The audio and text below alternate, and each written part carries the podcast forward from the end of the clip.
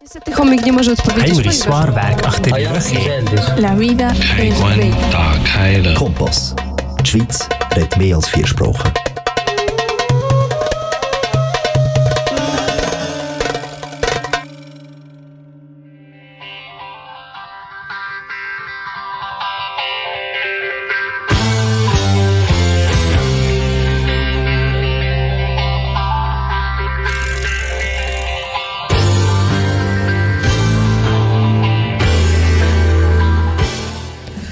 Dragi slušalci, dobrodošli u radio emisiju Krug na srpskom jeziku.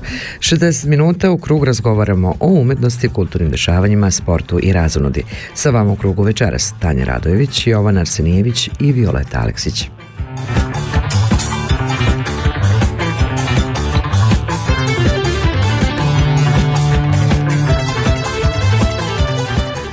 Dragi slušalci, dobro veče i dobrodošli u Radio Krug. U narednim minutima informisat ćemo vas o kulturnim događanjima u Švajcarskoj i celom svetu, a sve to uz dobru muziku. Slušate nas na talasima kanala K. Program emitujemo na frekvencijama 94,9 MHz, područje Baden-Wettingen 92,2 MHz, područje Zofingen-Olten 103,4 MHz. Pratite nas i na internet stranici www.kanalk.ch kao i na našoj stranici www.radiokrug.ch. Naravno, pratite nas i na Facebook stranici Radio Krug. Iz kruga o krugu u krug. Uživajte! Die kurz nach der 7. Ihr hört Sendung Krug, der Kreis in serbischer Sprache live aus den Kanal K Studios in Aarau. Während der restlichen 58 Minuten informieren wir Sie über die Kulturereignisse, Kulturleben in der Schweiz und aus der ganzen Welt mit interessanten und spannenden Berichten. Natürlich auch mit interessanten Gästen live im Studio oder live eingeschaltet, mit eingepackt mit ganz guter Musik. Ihr empfangt uns über UKW Aargauer Mittelland 94,9 MHz, Region Olten-Zofingen 103,4 MHz, Region Baden-Wettigen 92,2 MHz oder übers Internet www.kanalk.ch oder www.radiokrug.ch. Umsucht unsere Facebook-Seite unter Radio Krug. Sendung zusammengestellt für heute Abend Violetta Alexic, Tanja Radojević, aus Belgrad Nenad Bošković, Miroslav Dinic, Ljiljana Crnic, Ivana Nikolic und mein Name ist Jovan Arsenjević. Kanal K, da bleibt man dran. Dobro večer drugari, dobrodošli u emisiju Radio Krug. Evo nas opet sa vama u krugu dobrih vibracija. I večeras vam obećavamo dobar provod uz kanal K i vaš Radio Krug. Večeras odmah nakon uvodne špice razgovaramo sa Duškom Perić iz dragog nam promotiva. Sa njom ćemo ispričati utiske sa nedavno održanog predavanja Bobana Stojanova iz Akademije znanja koji e, je i naš večerašnji gost, a sa kojim razgovaramo o samoj temi brzo učenje. Naravno, zanimaju nas i vesti o budućim planovima naših sagovornika koje ćemo podeliti sa vama. Naš Jovan Arsenijević je posetio premijeru filma Nečista krv, greh naših predaka i razgovarao sa glumicom Katarinom Radivojević kao i sa organizatorima iz Helse kulturnog centra na čelu sa Evicom Marković. Takođe je uspio da nam prenese utiske publike, jedva čekamo da sve to čujemo, a sa Beogradske promocije Bobana Jankovića koja je održana u Francuskom kulturnom institutu, utiske nam prenosi naš Dejan Grujić. Podelit ćemo sa vama aktuelne vesti iz umetnosti, sporta i razonode, ali ćemo morati kao i svim dosadašnjim emisijama dotaći neizbežnu temu COVID-19. 60 minuta iz kruga o krugu u krug o umetnosti, sportu i razonodi za vas program pripremili Tanja Radojević, Jovan Arsenijević, Miroslav Dinić, Ljiljana Crnić, Dejan Grujić i Violeta Aleksić. Ostanite sa nama jer ste na pravom mestu. Dobro večer vam želi vaš Radio Krug.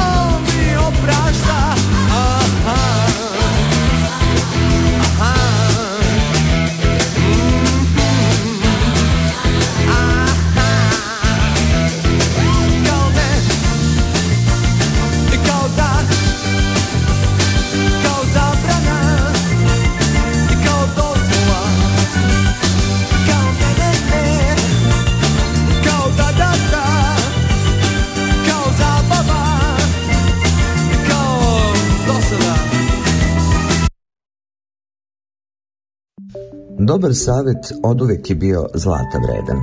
Dobar plan je temelj svakog posla. Uspeh se zasniva na vrednom radu, a dugogodišnje iskustvo stvara poverenje. Takav osnovac svi trebamo u životu. Dugogodišnje iskustvo kompanije Express Consulting AG pružit će vam potrebne savete o računovodstvu, o osnivanju kompanije ili o poreskoj prijavi. Tim iskusnih i visoko kvalifikovanih stručnjaka pronaći će najidealnije rješenje za vaše poslovne potrebe.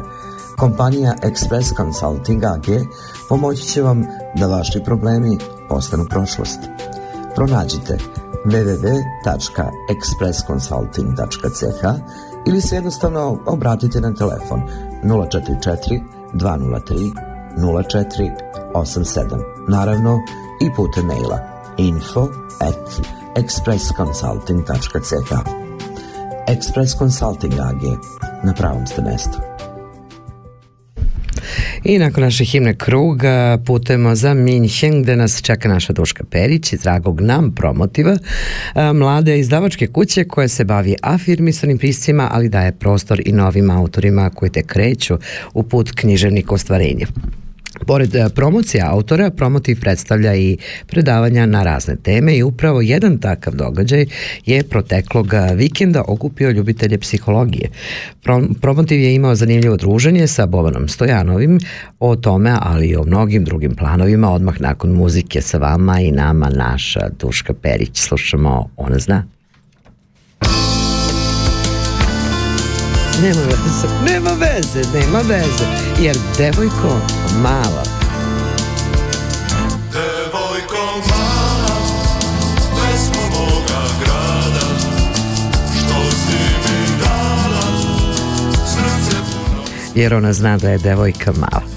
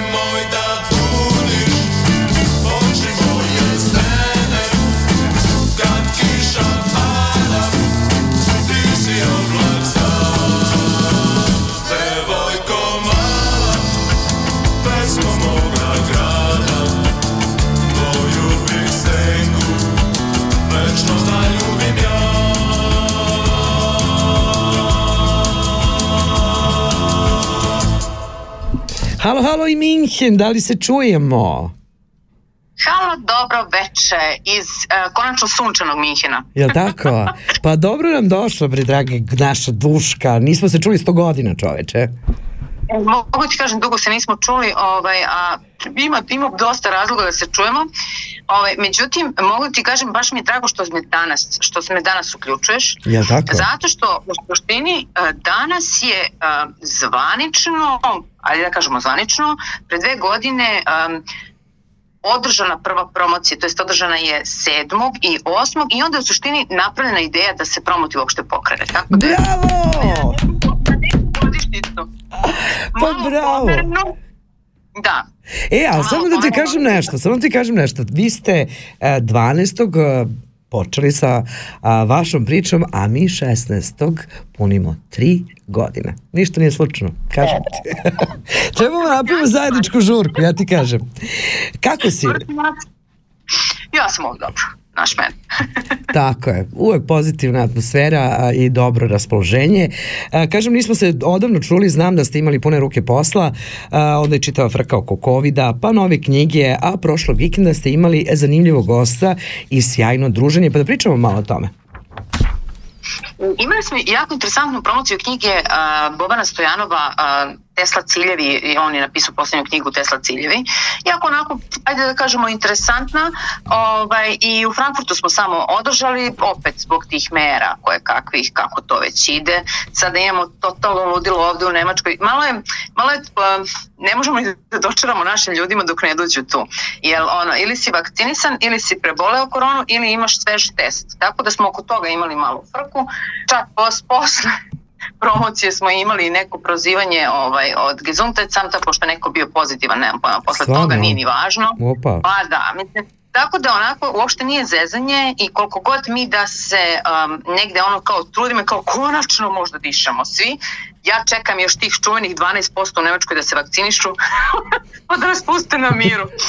Tako da ovaj, koliko god da se trudimo da smo ono super pozitivni, da se stvarno super atmosfera, imamo sjajnu saradnju sa ljudima iz Frankfurta uh, koji, koji nas ono podržavaju i tako da, ali džabe sve kad moramo da imamo te neke mere koje mm -hmm. dave. Ajde da kažem. Svima nam je isto, eto, taj zakon je došao i u Švajcarsku i mi ćemo na našim događajima morati da mm, ono, tražimo certifikate, ali bože moj, nećemo odustajati od namera jer umetnici nikad ne odustaju. Mi smo vas pratili, nekako se poklopilo da i krug i promotiv imaju u isto vreme događaja, ali sve smo videli i zanima me kako se tebi dopalo predavanje. Šta bi mogli da prosledimo našim slušalcima kada je tema Bobana Stojanova u pitanju, Tesla ciljevi brzo uče? Učenje?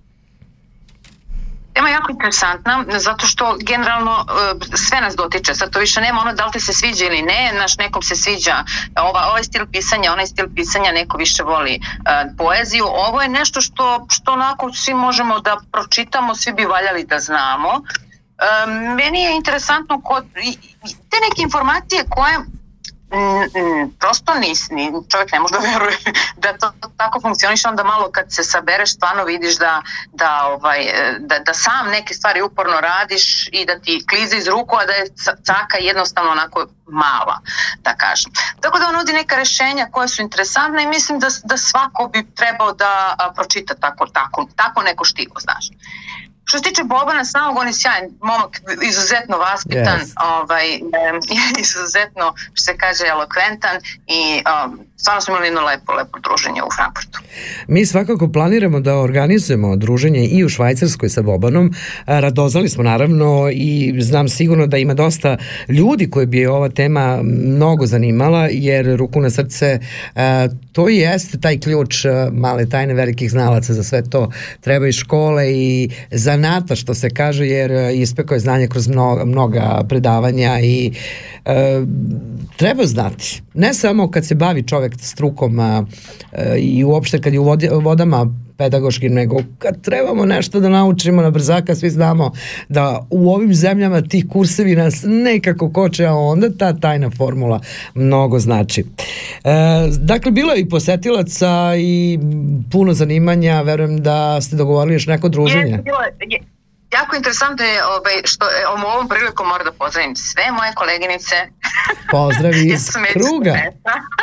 Sve moje koleginice iz Frankfurta koje su ono došle, došle u suštini kao ja konačno nešto. Takođe kontrapunkt koji je stvarno ovaj, nas podržao, on, to je isto jedna organizacija koja se bavi um, pozorišnim predstavama uglavnom Tako da je to onako više bilo, e, došli smo svi jedni drugi da podržimo i, jako je um, intimno bilo, mogu Divno. tako da kažem, o, a tamo nas je bilo dovoljno da zadovoljimo mere. Sad ja ponovo merama. Pa tako moramo. da, ovaj, dan nam je bio divan, prostor nam je divan, znači kod samog muzeja, a, a, onako pogled na, na Frankfurt divan, tako da je onako stvarno, stvarno sjajno druženje bilo i ako ništa, ovaj, svi smo se dobro zabavili i čuli nešto novo. E sad, da, da li će neko to da upotrebi ili ne, to je već Promotiv je tu... Mislim, svašta nešto, ali... Promotiv je tu da ponudi uh, sve iz uh, sveta književnosti, pa što kažu, izvolite. Šta se još radi u promotivu? Plano i obaveze, bez obzira na situaciju. Znam da ti uvek nešto planiraš. mi smo se nekako sad bazirali na, ajde da kažemo, ne možemo kažemo pisce, ljudi koji žele da se oprobaju u pisanju. Mm -hmm. I sada i postavilo se da puno, to, puno ljudi je zainteresovano za samo neko pisanje, oni bi sami izdali knjige, znači neko ko ima petlju da kažem da stane iza te napisane svoje reči. Tako da ovaj, ovaj sad smo ne znam, izdali treću knjigu um, Ane Srećković, um, onda kad sam sebe srela, tako se zove. Ovaj, da, i to je njen prvenac i onako to nam je dosta interesantno. U suštini, sada Znaš, nama je stvari interesantno s koliko entuzijazma oni to urade Tako. i, a, e, i koliko nemaju straha. Znaš, stvarno treba to napisati, izdati i stati iza toga što si napisao. Tako da ovaj, je to sjajno i puno ljudi se takođe javlja koji bi u budućnosti nešto da, da izdaju. Jako interesantno, pošto mi smo kao islavačka kuća za dijasporu, je tako? Mm -hmm. I sad javlja se jedan gospodin iz Banja Luka i kaže meni, nego da te pitam je li Banja Luka dijaspora? kaže, može, sve može, naravno. Tako da, ovaj, stvarno smo otvoreni za saradnju. Ne, ne, uopšte kogod ima volju i gde god mi možemo mm -hmm. sa ovo malo malo znanja, ajde da kažem malo, ovaj, e, ali stvarno imamo divne saradnike ne bih ja rekla da je to malo znanja jer radite stvarno punom parom.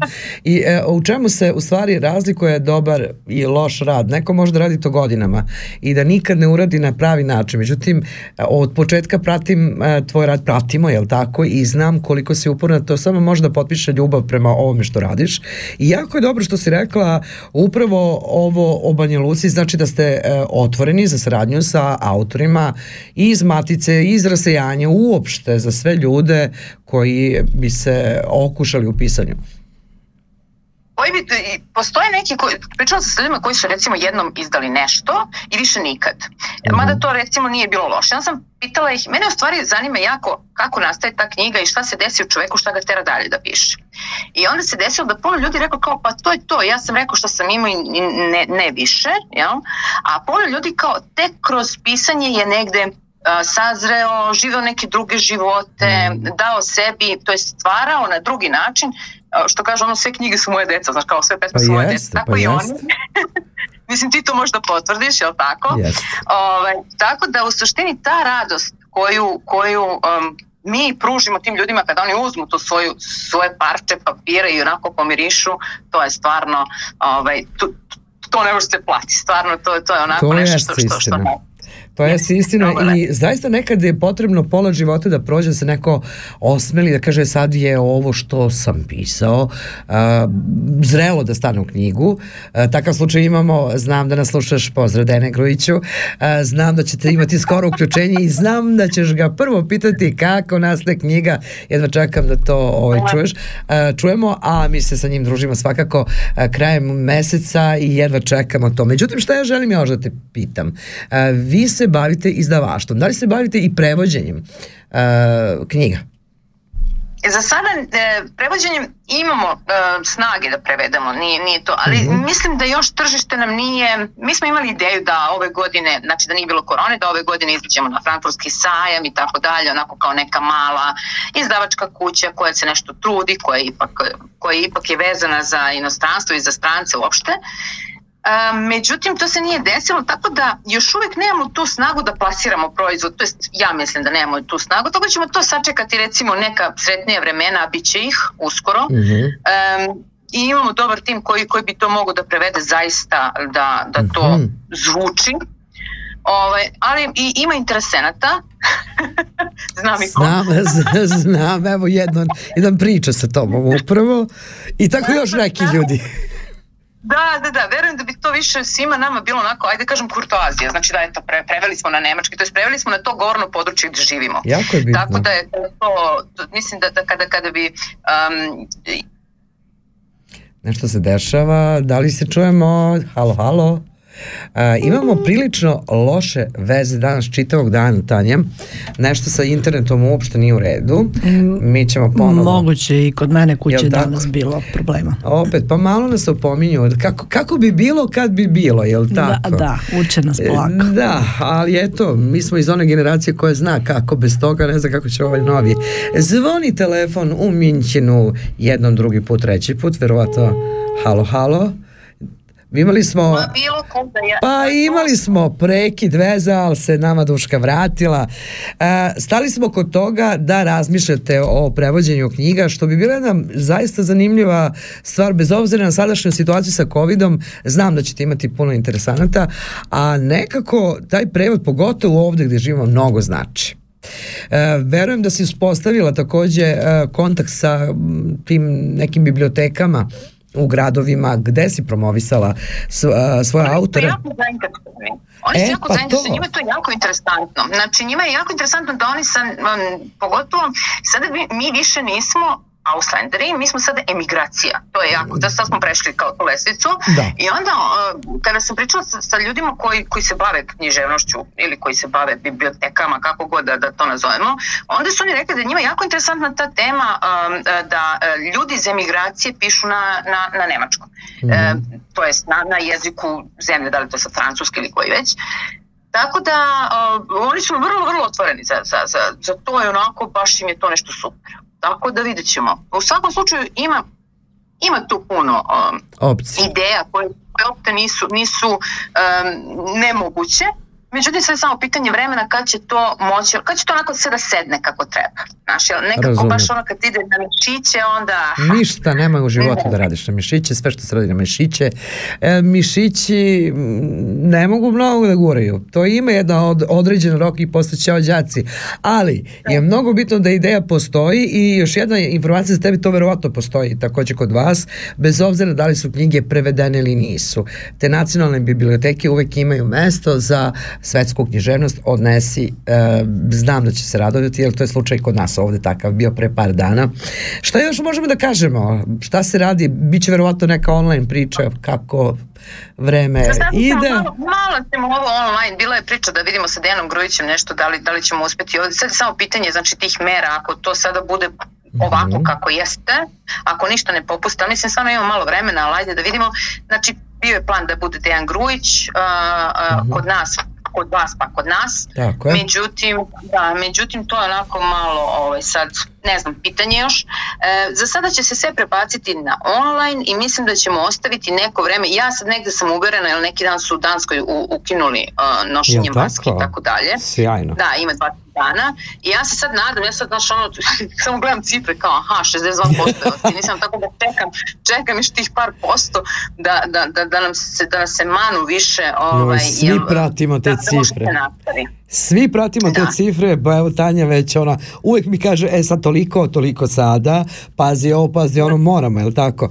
A, vreme nas opominje 23. minuta, ja, mi bi ovako mogli da preko sutra, to ja znam iz našeg iskustva i to mi je mnogo drago. Pratimo vas u svakom slučaju, na vezi smo, želimo vam puno, puno uspeha u svemu što radite naravno sve što se događa u promotivu tiče se i kruga pozdrav i našli smo pesmu Uživa i rekla si Azra, voljela me nije ni jedna, jel tako? Pozdrav još jednom te, Tanji i tebi i uh, ja ne znam kako ali morat ću da pronađem način da vam se zahvalim, jer zaista za ove dve godine kad malo čovjek razmisli, vas dve ste onako stajale uz nas baš, baš. I sad nisu to hvalospevi, zaista vam hvala i želim vam puno, puno smeha i radosti. Javno je, javno je tajne da se volimo kako ne podržati ideju takve veličine. Da kad prođe neko vreme, onda shvatimo, a mi smo, Tanja i ja, naravno u tome što ti radiš, prepoznali sebe. Tako da radimo isti posao i svi smo jedan veliki repi krug. Zato slušamo dobru muziku, družimo se, kružimo i naravno, volimo vas ljudi. Ćao! Ćao! Slušamo Azru. Voljela me nije ni jedna. Da li je to istina? Nije istina. Idemo.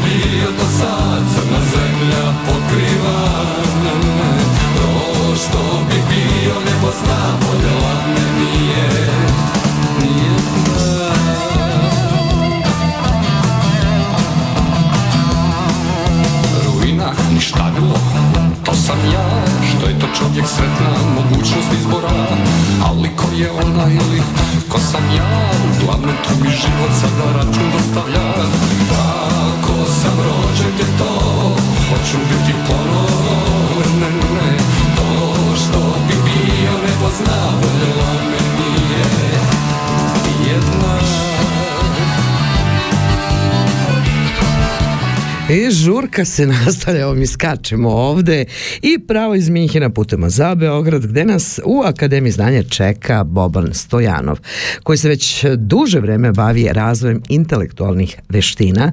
Znanje je stekao kod domaćih i stranih predavača, vrhunskih autoriteta u ovoj oblasti psihologije kao što su Rowan Gibson, Brian Tracy, Tom Hopkins i mnogi drugi. Boban ima akreditovanje kroz mnoge seminare seminare od strane Ministarstva prosvete preko kojih e, vrlo uspešno predstavlja svoje programe profesorima osnovnih i srednjih stručnih škola. Veliki dao znanja sa tih e, seminara nastavnici sprovode u svojoj praksi i imaju zadivljujuće rezultate. Boban je osnivač Akademije znanja kroz dugogodišnju praksu i puno ličnog iskustva u radu sa, klijen, e, sa klijentima došao je do programa koji maksimalno štedi vreme, a daje sažeto i jasno znanje. Seminari su interaktivni sa naglaskom na potrebe pojedinca, osmišljeni tako da samostalno mogu da se sprovode nakon njihovog završetka. Kako su ovu temu doživjeli u Nemačkoj i kakve utiske nosi sa tog predavanja ispričat će nam odmah nakon muzičke pauze Boban Stojanov.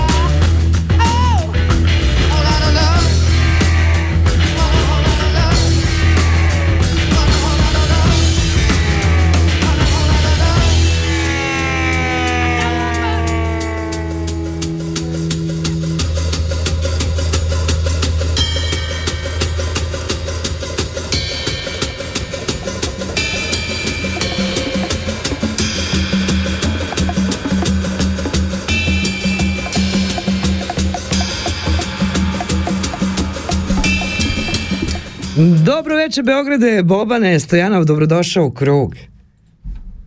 Dobro večer, kako je Cirihu? Evo, skače se žurka, malo si igrali ti sa nama, priznaj, nikad nam nije loše kad se sretnemo, čoveče. Tako je, tako je, da, fenomenalno. Uveli smo naše slušalce u tvoj lik i delo, družili smo se ove godine, boga mi, na mnogim okupljanjima, kako i u Švajcarskoj, tako i u Beogradu, e, imali jako želju da organizujemo i druženje na predavanju u Cirihu, ali se ovog puta nije dalo, ali mi ne odustajemo od našeg plana, a do tada želimo da ispričamo sa tobom prve, e, prve utiske e, sa predavanja u Nemačkoj u organizaciji promotiva. Kako je bilo? E, da, teo bih da se zahvalim e, Duški zato što me je pronašla, pozvala i ugostila naravno u Frankfurtu. E, predavanje je bilo u jednom jako lepom ambijentu, u pitanju je muzej praistorije u Frankfurtu, to je maltene sam centar, Bravo, bravo. Bilo je odlična sala. Tamo imaju neke mere, zovu ih 3G, tako da je bilo potrebno da se neka papirologija odradi za taj dan tako da nije bilo baš ljudi koliko je bilo očekivano, da nije tih mera, međutim opet je bilo jako ovaj, dobro zato što su došli sve vrlo kvalitetni ljudi koji su bili jako zainteresovani za celu tu priču. predavanje je trajalo nekih 40 minuta i posle toga sam ovaj, zamolio da postave pitanja ako žele, tako da mislim da smo ostali duže na pitanjima nego što je bilo predavanje. Ovaj, tako to je da, dobro. Što se mene tiče, bilo jako dobro. Da. Ta interakcija je poznata na tvojim predavanjima i tu se ja mislim da, najviše ja. i uči. Ali kaži ti nama šta znači zapravo brzo učenje i kad je knjiga Tesla uh, i ciljevi u pitanju, šta može čovjek tu na prvu loptu da nauči ovako?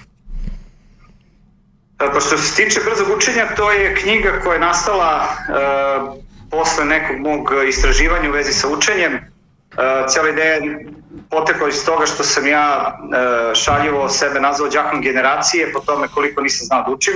Jao! I kada sam shvatio posle uh, uh, absolventskog staža, znači kad sam završio fakultet što se tiče potpisa i predavanja i sa jako puno ispita kojih, koje moram da uh, završim, uh, tada sam priznao sebi da ako nastavim da radim na taj način nikad to neću raditi i onda sam počeo da istražujem E, temu učenja, da li postoji opšte metodologija koja može da dovede do toga da se uči na laki zabavan način. Posle nekog vremena sam e, uspeo da je pronađem i primenio sam je na mom gradivu tih poslednjih, ja mislim da je bilo nekih 13 ispita. Kada sam za relativno kratko vreme to završio, e, uvedio sam se da sve što sam radio jako funkcioniše i onda sam rešio da osnovim e, svoju firmu i da prenosim to znanje, pa oni koji žele da mogu da nauče kako da uče, da ne mora da taj put bude mukotrpan i da bude dosadno učenje, da se ljudi malo boje da e, usvajaju neka nova znanja i tako. E, tvoje bogato iskustvo i saradnja sa velikanima iz ove branše govore o uspešnim predavanjima, to smo već rekli, e, i mnoge kolege sa katedre su stvari prepisali tvoje, tvoje e, predloge, tvoje učenja sa velikim uspehom. Mnogo je bitno preneti to znanje učenicima bilo koja škola da je u pitanju, jer znaš i sam, mnoge naše puteve su potpisali naši profesori, naši nastavnici koji su znali da nam prenesu znanje, neki to nisu i zato, kako si ono rekao, izabrao sam fakultet koji ne volim, idem, a ne znam zašto i kako. I mnogo je bitno to, to znanje proširiti kako na grupu, tako i na pojedinca. Uh, kaži mi, sad je bilo predavanje ovaj, u, u Frankfurtu, ili tako? Znamo kakva je situacija sada, ali znam takođe da ti je agenda puna planova u Srbiji, pa gde će se predavanje držati slede, u narednom vremenu, recimo? Aha, znači sledećeg vikenda Uh -huh. na Kolarcu, Kolarčeva zadužbina, Studenski trg broj 5, seminar lako i brzo učenje, to je Beograd u pitanju. Uh -huh. I verovatno će krenuti od sutra reklama i za Novi Sad. Uh, Novi Sad je u pitanju uh, prostor koji se nalazi u ulici Arce Teodorovića, isti seminar, samo za drugu ciljnu grupu, znači novosađeni su u pitanju. Uh mhm. -huh. ovaj, tako da to su, to su dva seminara koji su u, u ovom mesecu, a jako puno ovaj, ima posla oko individualnog rada i tako dalje, pošto pored seminara ja držim individualne obuke, što uh mhm. -huh. uživo, što preko Vibera, Skype-a, Zoom aplikacije i tako dalje. Sad trenutno je e, na repertoaru Kanada, e, nešto se tu otvorilo, pa jako puno radim sa Kanadom ovih dana, ovaj, i tako uklopamo malo te vremenske zone, ali snalazimo se za sada. Pa evo poziva i za naše sunarodnike u Švajcarskoj, e, kako da te nađu najlakše na internetu? E, vrlo, vrlo jedno, jednostavno, e, sve informacije imaju na sajtu akademijaznanja.rs. Uh -huh. uh, tu imaju kontakt telefon, naravno telefon je ovaj, i Viber i uh, Whatsapp, znači šta god odaberu od tih aplikacija koje imaju. Uh -huh. ovaj, I onda vrlo jednostavna procedura, uh, čujemo se, porazgovaramo uh, na temu da vidimo kako bismo mogli da uspostavimo saradnju, odgovorim na pitanja ukoliko ih ima i onda se dogovorimo za prvi termin i to ide veoma jednostavno, veoma lako, ovaj, ova tehnologija sad dozvoljava to da vrlo kvalitetno može da se radi na daljinu. Eto, dragi naši, čuli ste, ako ne znate kako brzo naučiti i kako postaviti ciljeve, naš Boban Stojanov je tu da vam odgovori na ta pitanja. E, rekao si da puteš za Niš, prenesi nam, prenesi puno pozdrave našim prijateljima Igoru i Loranu. Znam da nas slušaju, pa eto mahanje i za njih. A kao što sam rekla, ne odustajemo od našeg plana koji nažalost nije mogao sad da se ostvari, ali u nekom budućem vremenu, recimo iduće godine, početkom godine, da. tako bi ja to volao da kažem, da se mi lepo družimo i ovde u Švajcarskoj, jer knjiga koju si predstavio u e, Nemačkoj izazvala i ovde puno uh, puno zanimanja i verujem da će biti dosta njih koji će to voliti da čuju. A kad smo kod knjige, da li nam pomoli novi naslov? Eto ide, bliži se sajam, pa možda to bude neka varijanta nisam razumao pitanje, izvini. A, knjiga koju si predstavio u Frankfurtu a, je izazvala veliko interesovanje i naših sunarodnika ovde. A, e, moje sledeće pitanje je bilo da li je možda neki novi naslov u, u, Aha, na pomolu. A, Bliži se sajam knjiga, pa nekako ko zna možda je i to jedno dobro mesto za ovakvo promovisanje. Da, nažalost e, nemamo potvrdu da će sajma biti. Znači, verovatno će se to odlučiti krajem septembra. Tako da ja bih voleo da bude sajam knjiga, da, ali to ove godine je jako upitno. Um, ja imam jednu knjigu na, na umu i ona je opet kao i ove dve bila mm -hmm. ovaj, sazrela u mojoj glavi, međutim nije vreme za nju. Uh, trenutno moj tim i ja radimo na jednoj aplikaciji za učenje okay. koja će biti velika pomoć u učenju za decu uh, u osnovnoj školi u Srbiji. Uh mhm. -huh. Tako da nam je to sad najveći fokus i uh, taj projekat je malo veći i ne dozvoljava da se širimo na tako neke nove stvari. Tako da ta knjiga će morati da sačeka ovaj, neko opuštenije vreme. A što kažu sve u svoje vreme i ne treba žuriti, ali ovo je jako zanimljivo što si nam sad rekao i nadam se da ćemo u nekom budućem vremenu razgovarati i na tu temu. Uh, vrlo, vrlo zanimljiva priča. Vreme nas opominje, 37. minut je, uh, znam da si puno obaveza, mnogo mi drago da smo uspeli ovako da se čujemo i neka ovo bude početak druženja u krugu dok nam ne dođeš, a ti znaš kolika je želja da, da te vidimo ovde. Pozdravi e, sve naše dragi prijatelje i želimo ti, kao što rekao, puno, puno uspeha u svemu iz kruga o krugu u krug mahanje. Hvala, hvala na pozivu, prijatno. Bio to naš Boban Stojanov, pozdrav, pozdrav za Beograd, a mi slušamo šta? Jedan poziv menja sve Party Breakers. Može? Može.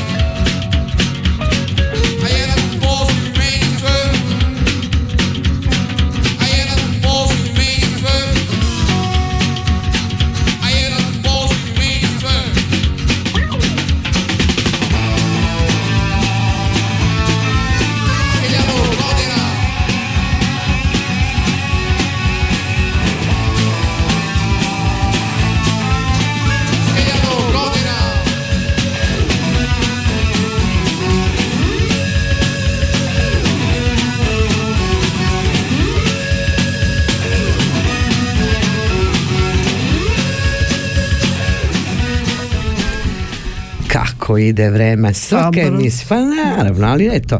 E, idemo dalje, ovih dana film Nečista krv, greh naših predaka pored Beograda predstavila se i u uh, gradovima širom Evrope. Ovog vikenda predstavljen je premijeru i u Švajcarskoj, a u organizaciji Helse kulturnog centra film je prikazan 11. i 12. septembra u Rifraf bioskopu Cirihu, a bit će prikazan i u osam gradova. Uh, prvi put u Kuru, da li možeš da shvatiš da smo i tamo došli? Super. Bravo, Evica. Da, nakon same premijere filma došla je i jedna od glavnih glumica ovog filma, Katarina Radivojević. Sa njom, kao i sa Evicom Marković, na čelu Helse kulturnog centra, ali i sa publikom razgovara naš Jovan Arsenijević. Pa da čujemo. Evo ovako, znači počinjemo evo sa prvim pitanjem. Kako je došlo do realizacije ovog ostvarenja i ko je zapravo potegao tu ideju? E, ideju je potegao naš sjajni reditelj Milutin Petrović. On je naime uh, tragao za tim scenarijom koji je Vojislav Nanović, reditelj određenih filmova Ciganka, na primjer, iz 52. godine i tako je bio njegov omiljeni reditelj. I on je tražio da pročita taj scenario gde je Bora sublimirao u stvari sve likove, gdje su sublimirani svi likovi iz Borinih dela. Mm -hmm. Tako mi u filmu imamo ovde Tašanu, Jovču, uh, u seriji će biti i Koštana i Sofka i ovaj, Cona koja se zaista pojavljuje u nečistoj krvi. Tako da on je tragao dugo za tim scenarijem i ima jednu nevjerovatnu priču koju mi je skoro ispričao da je otišao taj neki arhiv gde Trezor emisija RTS-a mm -hmm. nalazi i tamo je zapravo u nekom starom ormariću našao taj scenariju. Mm -hmm. okay. I on, da, i onda ga je preradila malo do, od ovaj, Milena Marković, naša sjajna dramaturškinja, a ovaj, i on je polako krenuo u realizaciju tog dela. I mislim da je sjajno što Vojislav Nanović je reditelj koji je na primjer u jednom trenutku uh, u doba crnog talasa otišao iz zemlje isto bio u Njujorku eto kao i ja, mm -hmm. ali ovaj, vratio se sa tim scenarijom i pokušavao da ga snimi, ali nije dobio tu priliku. I eto, mi smo toliko, ja mislim nekih 50 ili 40 godina kasnije uspeli to da ostvarimo. Wow, super. Mene je Milutin direktno pozvao, imam tu zanimljivu priču. Uh, to je bukvalno bilo dva, tri dana pred korone, pred koronu mm -hmm. i, mhm. ovaj, i zvao me je asistent njegov i rekao je da me planira za jednu od glavnih uloga I kao nečista krv, ja sam mislila, bože, pa čekaj šta će, kako je gledano glavnih uloga, onda valjda Sofka, jel? Ne znam ko bi drugi bio u tom romanu, nekako nisam se... Razmišljala sam šta bi to bilo i kako bi to bilo i onda sam shvatila, rekao, a dobro, pošto je Milutin Petrović, jel, jedan modern reditelj, onako, mm, ne, dosta onako arti, jel, umetnički mm -hmm, nastrojen, mm -hmm. pomislila sam, pa dobro, možda on pravi neku modernu verziju nečiste krvi gde Sofka ima 42 godine kao i ja. Jer u ono vreme imati 27 za udaju je kao danas otprilike to neko vreme i onda naravno da. kad mi je dao scenariju bila sam oduševljena i tako ali eto tako je eto tako sam ja dobila tu ulogu Kako je bilo raditi sa filmskom ekipom i koliko je trajalo zapravo snimanje ovog stvarenja? Snimanje je trajalo od 12. augusta do 12. oktobra, znači ja mislim čak, možda čak početka, ne mogu više da se setim, ali ja mislim negde početak novembra, do, počet, do sredine oktobra naš deo. Ali mi ovde imamo i snimljenih 10 epizoda serije. Ovaj film je, staje u pet epizoda sa naravno proširenim mm -hmm. scenama i dodatnim pričama. Mm -hmm i moja uloga je veća u, u, ovaj, u, u, u seriji. Znači kasnije koje da, da, da. I svakako je eto, interesantno da će biti na RTS-u u decembru serija od 10 epizoda gde ćemo imati i Sofku i Koštanu. Wow. I sve ove naše I, uh, pošto nas vreme opominje, bit će to još puno, puno priče i družit ćemo se sa Katarinom, a evo e, kako je Evica odgovorila o utiscima. Evo ovako, koliko je bilo teško u današnjim uslovima organizovati ovakvu jednu premijeru ili uopšte Bilo je veliko zadovoljstvo da ponovo bioskop radi, tako da ništa nije teško kada se u ovom projektu radilo, samo je sve išlo od sebe. A, imao je projekcije dnevne u različitim bioskopima u 7-8 gradova u Švajcarskoj, po prvi put i u Kuru, tako da ovaj, ne mogu reći da je bilo teško. Vidjet ćemo od sutra da li će biti posjećen zbog certifikata. Da, i to. Tvoji utisci? Fenomenalni. Ljudi su jako dobro prihvatili film, razumeli poruku, Um, oduševljeni su da ponovo ima nekih dešavanja, da, da bioskop ponovo radi. Nadam se da će ostati otvoreni dalje. Danji planovi? E, planovi od 16. Okto, 16. septembra Toma. Mm -hmm. To svi isto čekamo pa da vidimo ko će imati certifikat i ko će moći da uđe u bioskop. Da. Hvala ti puno. Molim. Boga mi, Boga mi, bez sertifikata ljudi moji nema kulturnih događaja, tako da krug se sužava, ne znam šta da vam kažem. E, neko kaže da je sve na prodaju, da li je čovjek zvani Bob, šta kaže? Šta Šta znače reči kad nebo plače Šta znači pesma, šta je tu redno Kome je stalo da je u pravu Kada svi gubimo očigledno. Šta dalje reći kad su ti reči Sabrana dela slabosti moji? Da li su ti gorke noći bez mene Il ti je bolje kad ih ne brojiš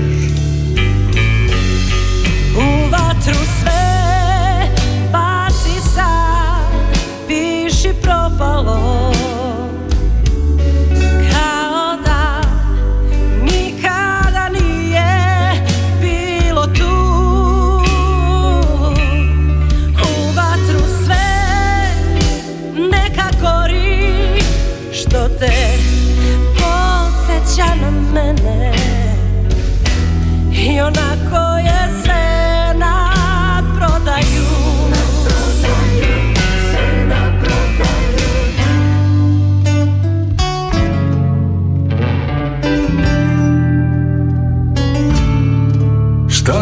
Znače reči kada ih gaziš Šta znači srce kad je od leda Ko se tu pita kada je pogled?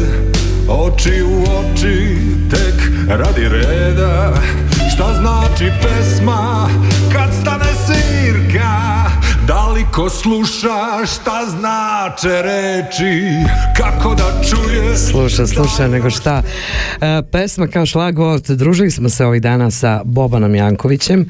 Hvala svima koji su došli da upoznaju svestranog umetnika, čovjeka zvanog Bob, koji za uvek 18 pokazuje da nas je mnogo nevidljivih i samo tako i postajemo vidljivi. Jel tako, Tanja? Jeste.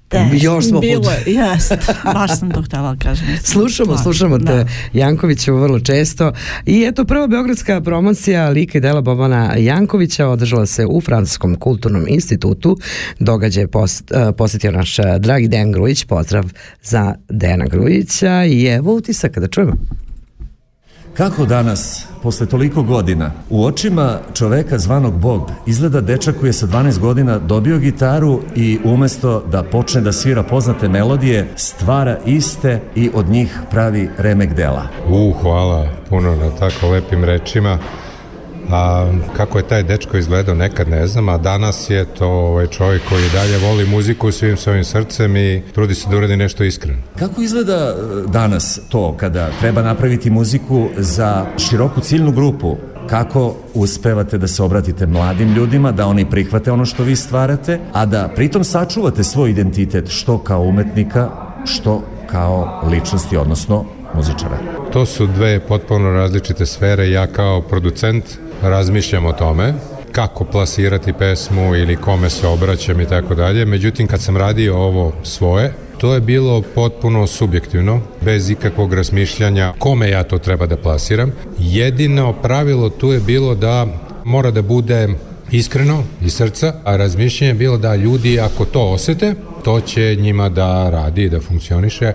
Ako oni to ne osete, onda ništa od toga. Napravio sam nešto što je iskreno i moje i ostaje zauvek zapisano u vremenu. Negde sam pročitao da su muzički kritičari ocenili vaše stvaralaštvo koje ste predstavili na ovom novom CD-u kao umetnički minimalizam u kome je koncentrisana snaga talenta. E sad, to zvuči malo komplikovano, ali vi kao autor svakako možete da nam pojasnite gde je tu u stvari čovek zvani Bob.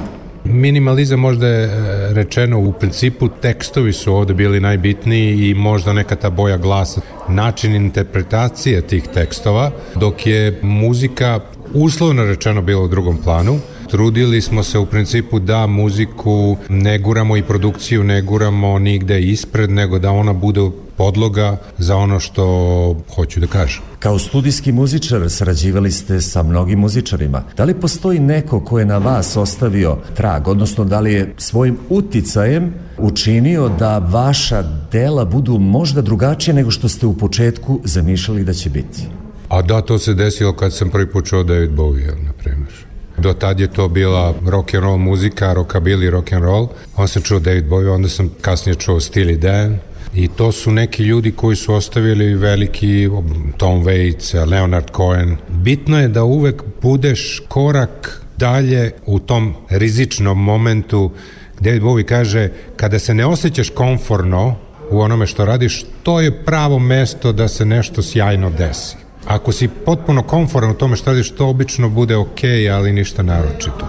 Tako da ovaj sam taj savet slušao i uvijek sam pokušao da ide malo dalje i da pomerim stvari od onoga što bi samo ja hteo, zato su moji saradnici Aca Mastelica i Filip Tančić tu i davo sam im potpuno slobodu u muzici, a što se knjige tiče Tijana Marjanović i ovaj Sandra Milejković koji su dizajnirali, isto sam im dao slobodu da uđu u taj dizajn da urade kako treba. Uvek mislim da treba raditi sa drugim ljudima i dopustiti da svako od njih donese ekstra 5 do 10 procenata koje ti sam nemaš i treba eksperimentisati. Pomenuli ste malo pre upravo taj konformizam, odnosno nedostatak istog, za bolju inspiraciju, možda za bolje izražavanje.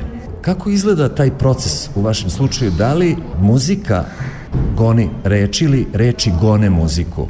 Kako kad? Meni se najčešće dešava da neki komad muzike, nešto krenemo da sviramo, ali automatski se uz to rađa i melodija i kad se dešava melodija, mi pevamo neke reči koje ne postoje, dalje to na engleskom ili na nekom la la na na na jeziku i vrlo brzo te reči postaju same kroz tu melodiju dolaze do nekih osnova reči i obično te reči završe u pesmi te početne reči. E onda oko toga treba imati malo dara, ajde da ne budem skroman, kako da se sastavi čitava slika, neko to radi na ovaj, neko na onaj način, o čemu je priča, šta i kako dalje, ali to odakle dolazi ta muzika i odakle dolazi taj tekst, dolazi odavde, ali od koga je poslo i odakle ne znam. Iako ste rekli na promociji u Francuskom kulturnom centru u Beogradu da jedan deo ovog projekta, čovek zvani Bob, nosi naslov Nevidljivi, ste i tekako bili vidljivi, knjiga je prešla granice Srbije, bili ste u Švajcarskoj, ako se ne varam u Cirihu i St. Galenu. Kako su ljudi u dijaspori prihvatili vaše muzičko-književno štivo? A bilo je jako lepo, zaista bi se zahvalio Radio Krugu, Violeti i Tanji, koji su sve to ovaj, fenomenalno organizovale. Ja sam prvi prvi put bio u, u životu u Švajcarskoj. U Cirihu su, na primjer, došli ljudi iz, iz gradova, iz, iz Berna, iz Bazela, gradova koji su po sat, sat i po od Ciriha da bi bili na tim promocijama. Rekli su mi, želi smo da traje još, a trajalo je skoro dva sata. Tako da nosim zaista najlepše uspomene odatle. Sada je krenulo Beograd, a upravo je održana promocija u Francuskom kulturnom centru. Zaista bi se zahvalio u stvari institutu Francuske, kako se sada zove, bih se zahvalio. Krećemo, idemo dalje. 28. septembra je promocija u kulturnom centru grad ispod Brankovog mosta, jedna jako lepa bašta, nadam se da će nas vreme poslužiti. Od 7 sati kreće promocija knjige koja će trajati do 8, pola 9. Posle toga ide koncert, tako da ovom prilikom pozivam sve slušalce vašeg radija da nam se 28. septembra od 7 sati pridruže ispod Brankovog mosta u KC gradu, da uživamo i družimo se zajedno. Eto Violeta, eto Tanja, čule ste, dakle Impresivni su utisci našeg Bobana Jankovića sa gostovanja u Švajcarskoj, pa možda ne bi bilo loše da razmislimo o još jednoj poseti za koji mesec da se naši ljudi tamo još žele, ako požele da Bobana vide opet, pa što da ne? Apsolutno dolazim odmah. Za Radio Krug, specijalno, Dejan Grujić, Beograd, Francuski institut. Pa, boga mi, boga mi, ništa nije nemoguće iz kruga o krugu, u krug, jel tako dalje? Pa, tako je, mislim, pa u krug, ajmo.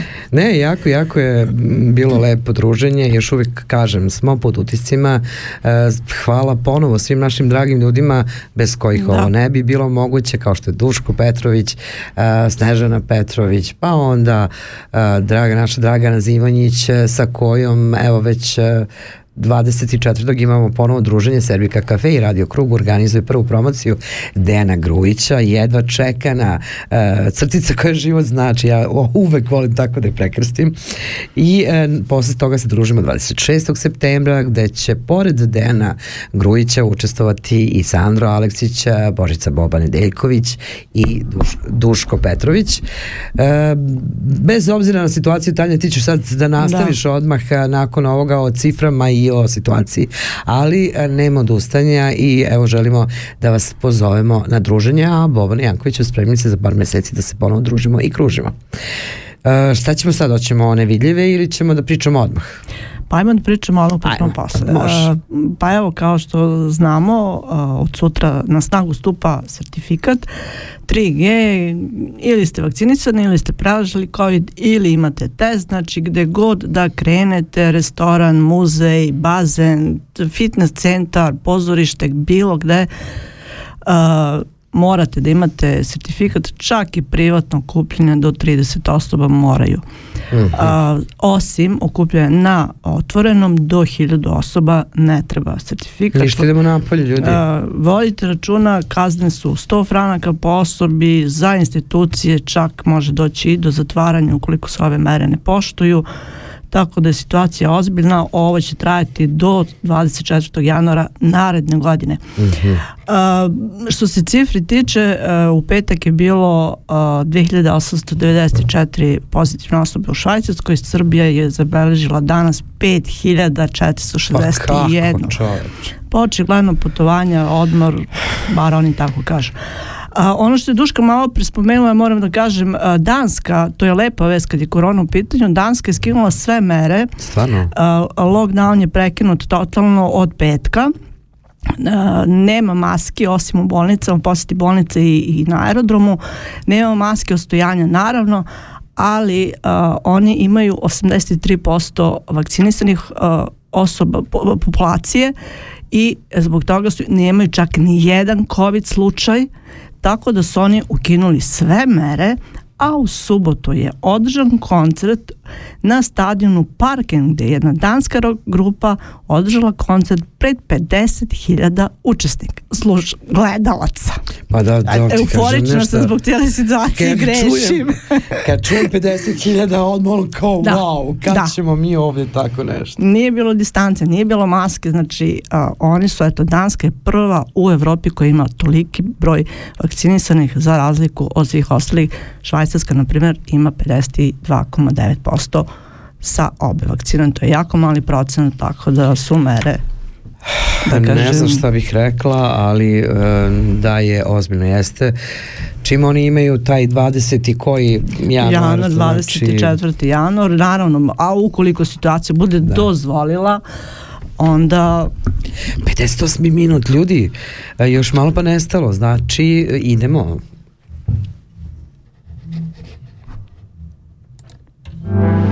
Mi smo nevidljivi